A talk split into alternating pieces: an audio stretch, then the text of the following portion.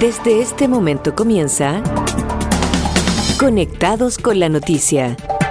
Un resumen informativo de las últimas horas con el acontecer provincial y regional. Estás escuchando Conectados con, la, noticia.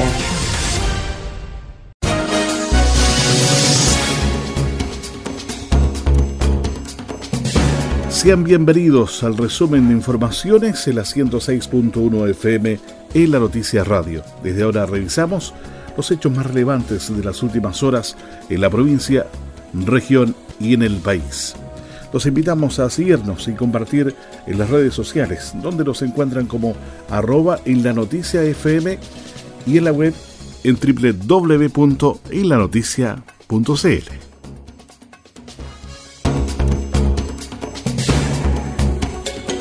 Hasta la comuna de Ancud se trasladó el gobernador de Los Lagos, Patricio Vallespín, para reunirse con el alcalde Carlos Gómez y sus respectivos equipos profesionales para ver la situación de los residuos domiciliarios, que ha sido un gran dolor de cabeza para los habitantes del archipiélago de Chiloé.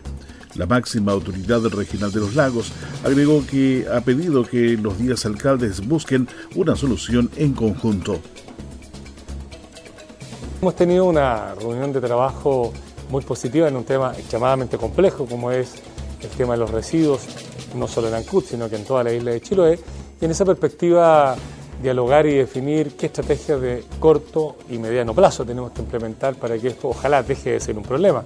Hoy tenemos una situación de coyuntural en el cual eh, Ancud está enviando sus residuos a Los Ángeles con un costo que se hace muy muy difícil de solventar por mucho tiempo. Al municipio, eso lo dejaría sin posibilidad de hacer otras cosas por la comunidad y por tanto vamos a buscar ahí qué mecanismos se podrían activar para que esos costos se puedan reducir a través de la disposición en lugares más cercanos como primera prioridad, que ninguno está en Chile, por razón obvia que acá todas las situaciones son hoy de incumplimiento de las normas de todos los eh, lugares de disposición que existen y eso nos obliga a una mirada de mediano plazo de buscar una solución integral para toda la isla y yo he pedido la cooperación de todos los alcaldes que tengamos solo una unidad de propósito, una asociación de los 10 municipios para buscar en ese sentido primero construir el qué y el cómo, qué queremos hacer con los residuos de la provincia de Chiloé, cómo lo podemos estructurar y después buscar el mejor dónde, porque acá muchas veces se parte al revés, se busca un lugar y ahí vemos qué vamos a hacer. No, acá hay que definir un modelo en el cual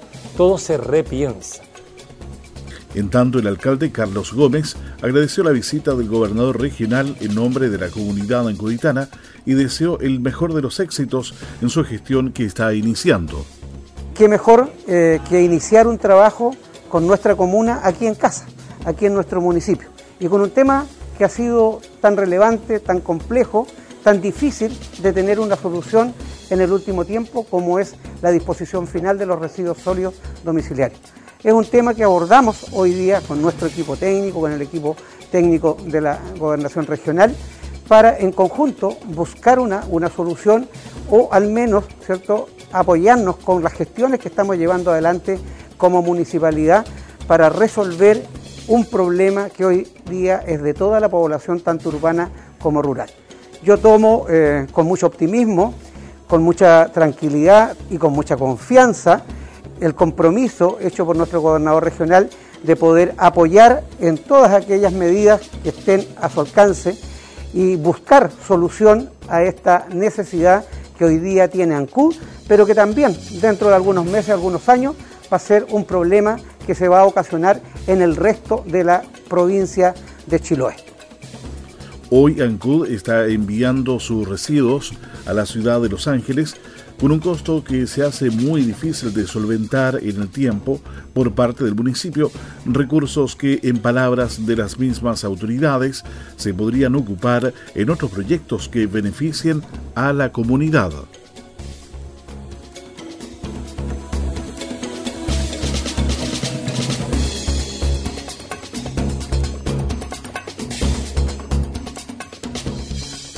En la región de los lagos se esperan resultados de análisis de muestras por casos sospechosos de variante Delta.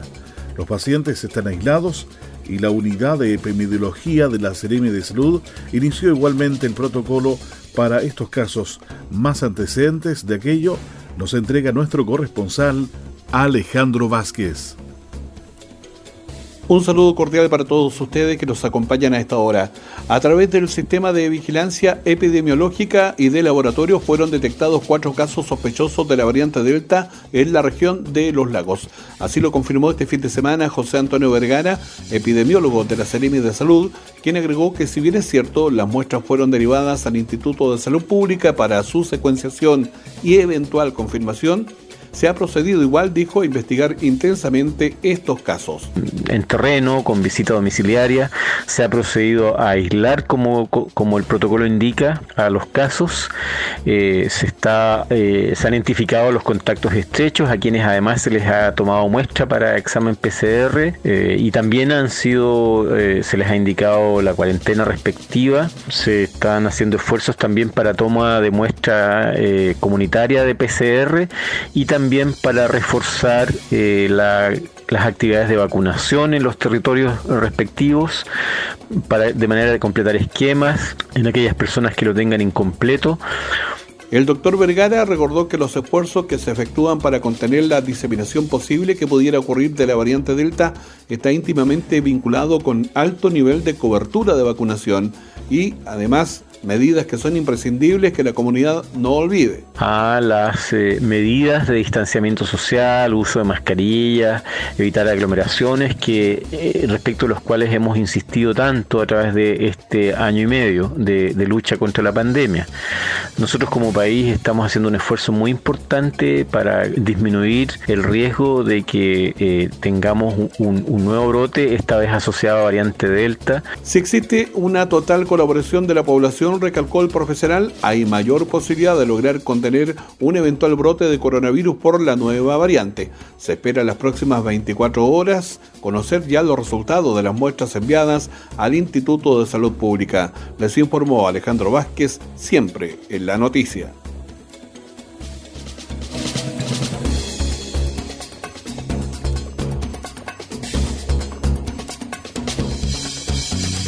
Seguimos revisando las principales noticias de la jornada de la 106.1 FM para Castro, Dalcahue, Chonchi, Buqueldón y la isla de Quinchao.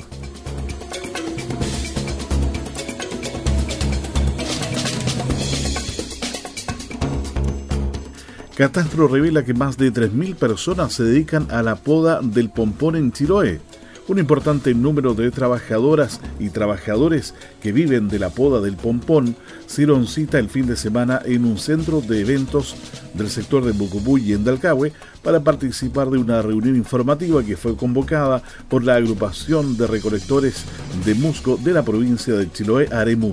En una asamblea que cumplió con los protocolos sanitarios y respeto del aforo del lugar, Ricardo Pujado, y Daniel Cárdenas, presidente y vocero de la agrupación de recolectores respectivamente, realizaron una presentación que partió diferenciando la labor de poda del musgo versus la extracción de la turbera y el real impacto que esta actividad tendría sobre el medio ambiente.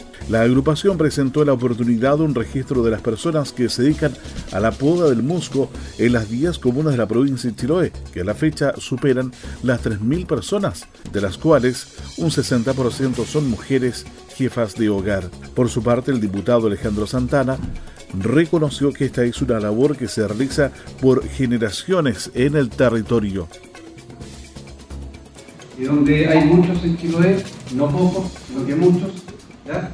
Y que ha sido por generaciones como hemos conocido historias de vida y por más de 30 años el abuelo, el padre y después el nieto siguen trabajando el mundo. Al igual que todos nosotros, y aquí han hecho una presentación ejemplar, estamos preocupados por el medio ambiente, estamos preocupados porque estamos ¿cierto? viviendo una transformación en nuestro planeta, estamos preocupados de lo que significa la escasez estamos preocupados de hacer un planeta sustentable yo creo que aquí nadie puede levantar la mano y decir, no, a mí no me importa, a todos nos importa. Pero cuando uno empieza a ver cuáles son las medidas de mitigación y buscar las responsabilidades y responsables, no podemos partir por quienes han demostrado por generaciones que sí cuidan el mundo, porque si no lo cuidan, se les termina la pega. En cuanto a los cuestionamientos que vinculan a la poda del pompón con la actual crisis hídrica en la provincia, desde la agrupación de recolectores presentaron antecedentes que descartarían cualquier efecto ambiental relacionado con esta actividad. A modo de antecedente, se puso de ejemplo que los habitantes de Chiloé de 168.185 habitantes, según el último censo, consumen en promedio 140.000 litros diarios de agua aproximadamente, mientras que las 5.448 hectáreas de especies exóticas plantadas en el territorio, como los eucaliptos, llegan a utilizar al día un promedio de 784.000 litros de agua aproximadamente.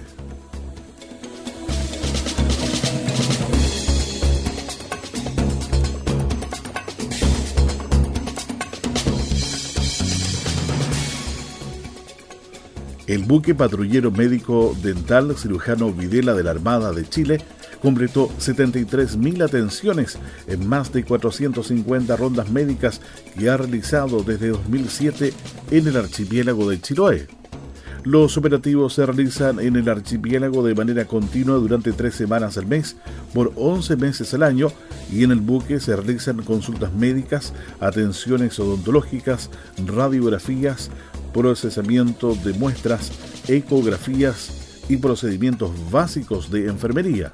El cirujano Videla beneficia a 5.000 habitantes de 16 islas de Chiloé y además de operativos médicos, realiza apoyo logístico, patrullaje, vigilancia y control jurisdiccional y mantenimiento de la señalización marítima, relevó el gobernador Patricio Valle Espín contento participar de esto porque es el servicio que hace la Armada a nuestra región, con las rondas médicas que llega a todas las islas de Chiloé. Por tanto, una gran actividad y sin duda que el gobierno regional valora mucho y agradece a la Armada. El delegado presidencial en la región, Carlos Heise, destacó la labor realizada por la Armada de Chile, que a través de este buque permite atender muchas necesidades de las zonas más aisladas entrega un servicio tan importante a la comunidad en la isla de Chiloé, en todo el archipiélago de Chiloé, a todas las islas del sector. Felicitar a la Armada porque el trabajo que hacen es llevar la salud a los pobladores que tienen más dificultad de acceso. La Armada ha desarrollado estos operativos médicos desde el año 1966 en un buque que estuvo operativo hasta 1998 la actual unidad fue construida en los astilleros de Asmar, en Talcahuano, en 1994 y sirvió durante 12 años bajo el nombre de PSG, aspirante Morel, en labores de patrullaje, vigilancia y apoyo logístico en zonas aisladas. En 2006 y luego de varias transformaciones, se le cambió el nombre a cirujano Videla en reconocimiento a la antigua unidad y al cirujano Pedro Regalado II Videla Órdenes, cirujano de la goleta Virgen de la Covadonga, quien murió en el combate de Punta Gruesa el 21 de mayo de 1879.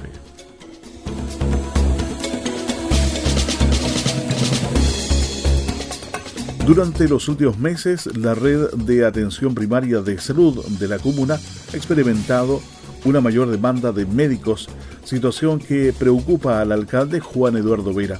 Por eso espera prontamente reunirse con el ministro de Salud, el doctor Enrique París, con el objetivo de solicitarle que se pueda destinar médicos a la capital provincial.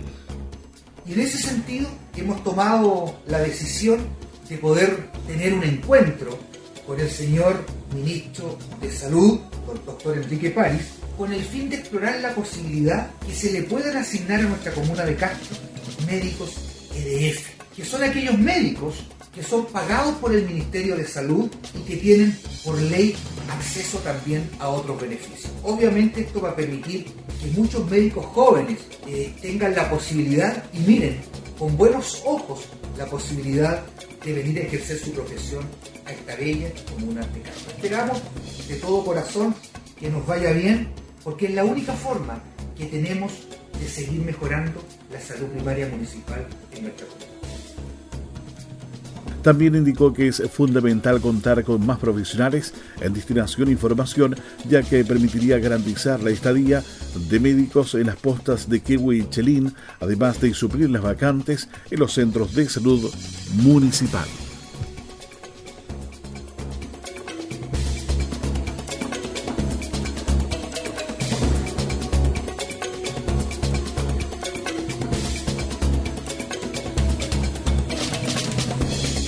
Serna Pesca Los Lagos suma 11 destinaciones y continúa con la implementación de ley de caletas en la región. Más detalles nos entrega nuestro colega Carlos Arismendi. Hola, ¿qué tal? ¿Cómo están? Recientemente, y en el marco de la implementación de la ley de caletas, el Servicio Nacional de Pesca y Acuicultura sumó la undécima destinación de concesión marítima por parte de la Alcaldía de Mar de Dalcahue en la región de los lagos. En esta oportunidad, Cerna Pesca recibió la emblemática caleta de Alcahue. Pero, ¿qué significa este avance para los pescadores artesanales? Este avance permitirá a las organizaciones de pescadores artesanales constituidas legalmente administrar estas caletas bajo un régimen mucho más flexible que el régimen anterior, pudiendo, por ejemplo, incursionar en otros rubros como la gastronomía, el turismo o arrendar espacios. Esto facilita el desarrollo y la diversificación productiva. Es importante destacar que si bien todas estas destinaciones quedan temporalmente bajo la titularidad de Cerna Pesca, es este mismo servicio el que posteriormente les traspasa a las organizaciones para su administración mediante un convenio de uso aprobado por una comisión intersectorial. En la región de los lagos, la Comisión Intersectorial ha aprobado seis planes de administración, es decir, seis convenios de uso firmados. Esto le permitirá a los miembros de los sindicatos de las caletas Quellón, Mar Brava, Los Chonos, Pichipeyuco, Bahía Ilque y San Agustín tener un espacio propio no solo para desarrollar faenas de la pesca artesanal, sino que también para poder construir y ampliar el sector y de este modo desarrollar actividades que le agreguen valor a su actividad, destacó el director regional subrogante de Cerna Pesca en los lagos, Brani Montesinos. Este es el paso que sigue para la caleta de Dalcahue, ya que ellos ahora deben presentar un plan de administración para que puedan hacerse cargo y dirigir la caleta por los próximos 30 años, lo que les va a dar mayores facultades y asimismo tener proyectos de largo plazo para desarrollar no solamente actividades propias de la pesca artesanal, dando mayor valor agregado a su pesca, sino que también tener posibilidades de crecimiento en otras actividades económicas que son de interés para ellos. Bajo la titularidad de organizaciones de pescadores, en la región existen 13 concesiones marítimas donde la totalidad de ellas optó por el cambio de régimen, es decir, de concesión a destinación. Estas caletas corresponden a Muellancud, Anahuac, Costanera, Quellón, Costanera Puerto Montt, Los Chonos, Mar Brava, Bahía Ilque, Pichipeyuco, San Agustín, San Rafael, Costanera Keilen, Cochamó y Dalcahue. Informó Carlos Arismendi, estamos en la noticia.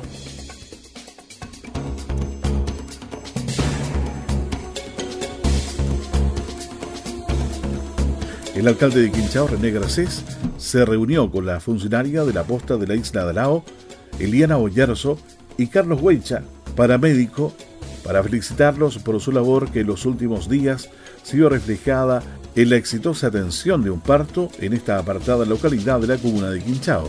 El alcalde indicó que es necesario relevar la labor que realizan los funcionarios de la salud primaria municipal, en especial quienes desarrollan su trabajo en lugares alejados tuvo que ver con la atención de un parto en la misma isla. Y por lo cual estos dos funcionarios, Eliana, que es la TEN de, esta posta de al lado, como don Carlos Huecha, con la experiencia que tiene, pudieron eh, atender a esta, a, esta, a esta, mujer y de hecho dar a luz eh, sin ningún problema en la isla. Para, para nosotros tiene mucha importancia mm, poder eh, haber reconocido a ellos, entendiendo de que la situación geográfica de la comuna de Quinchao y de las emergencias y la urgencia que significa atender a personas es una situación poco visible en las islas de la comunidad de Quinchao. Eh, estos hechos pasan a menudo, en nuestras islas, pero la verdad que eh, falta poder reconocer y difundir lo que estamos haciendo en el ámbito de la salud primaria, que tiene, que tiene mucho que contar y que está permanentemente preocupado de la atención de los vecinos. En este caso también se habló mucho de eh, el trabajo invisible un poco de los personeros de la salud municipal. La gente no conoce de repente lo que ocurre en las islas alejadas, alcalde. Sí, lo que pasa es que eh, estamos luchando contra una situación de invisibilidad de los funcionarios de salud en, lo que realizan en la comuna. La comuna de Quinchao todos los días, desde Achao y desde el sector de Chequián, salen eh, funcionarios de salud a atender las postas, a hacer rondas médicas una gran cantidad de rondas médicas sumada a la gran cantidad de urgencias que tenemos, pero lamentablemente eh, nuestro sistema de salud primaria eh, no está considerado legalmente dentro de lo que son las emergencias. Finalmente, la autoridad puntualizó que como corporación destinarán y gestionarán los recursos que sean necesarios para mejorar las condiciones de infraestructura en que se encuentra la salud local.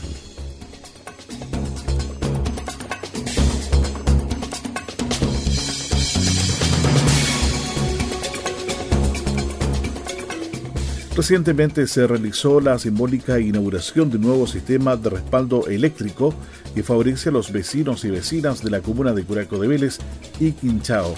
Si bien esta importante inversión fue puesta en marcha en diciembre de 2019, la actividad debió ser postergada en varias ocasiones debido al contexto sanitario que nos afecta. Este sistema de respaldo ubicado en el sector de Palqui, en la isla de Quinchao, permite abastecer a todos los clientes de ambas comunas hasta por ocho horas continuas ante un corte masivo o desconexión programada. Funciona de igual manera de un grupo electrógeno domiciliario, debiendo la empresa aislar la red comunal para que se inicie el abastecimiento autónomo con los grupos de respaldo mientras se extiendan las reparaciones o faenas. Por eso la alcaldesa de Curaco de Vélez, Javiera Yáñez, se manifestó contenta de inaugurar esta unidad de respaldo que va a permitir que los cortes sean en menor medida.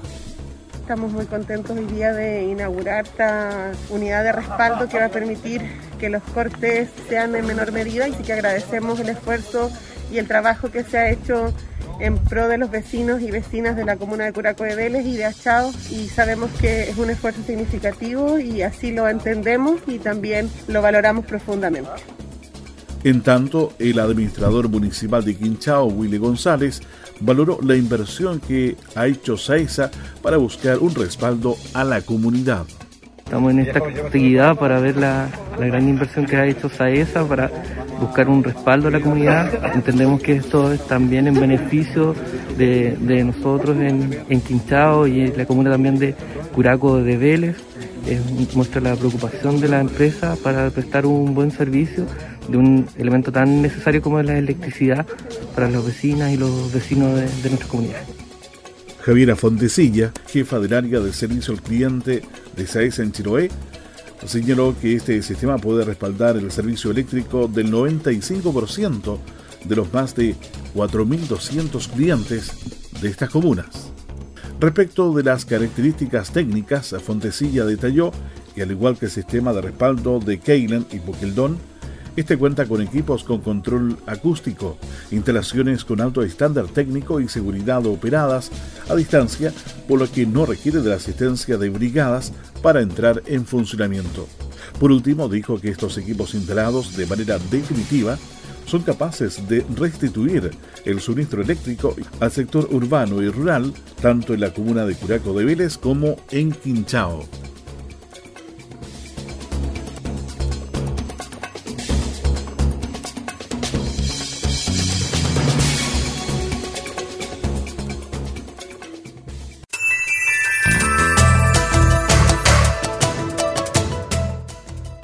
Este ha sido el resumen noticioso preparado por el equipo de la Noticia Radio.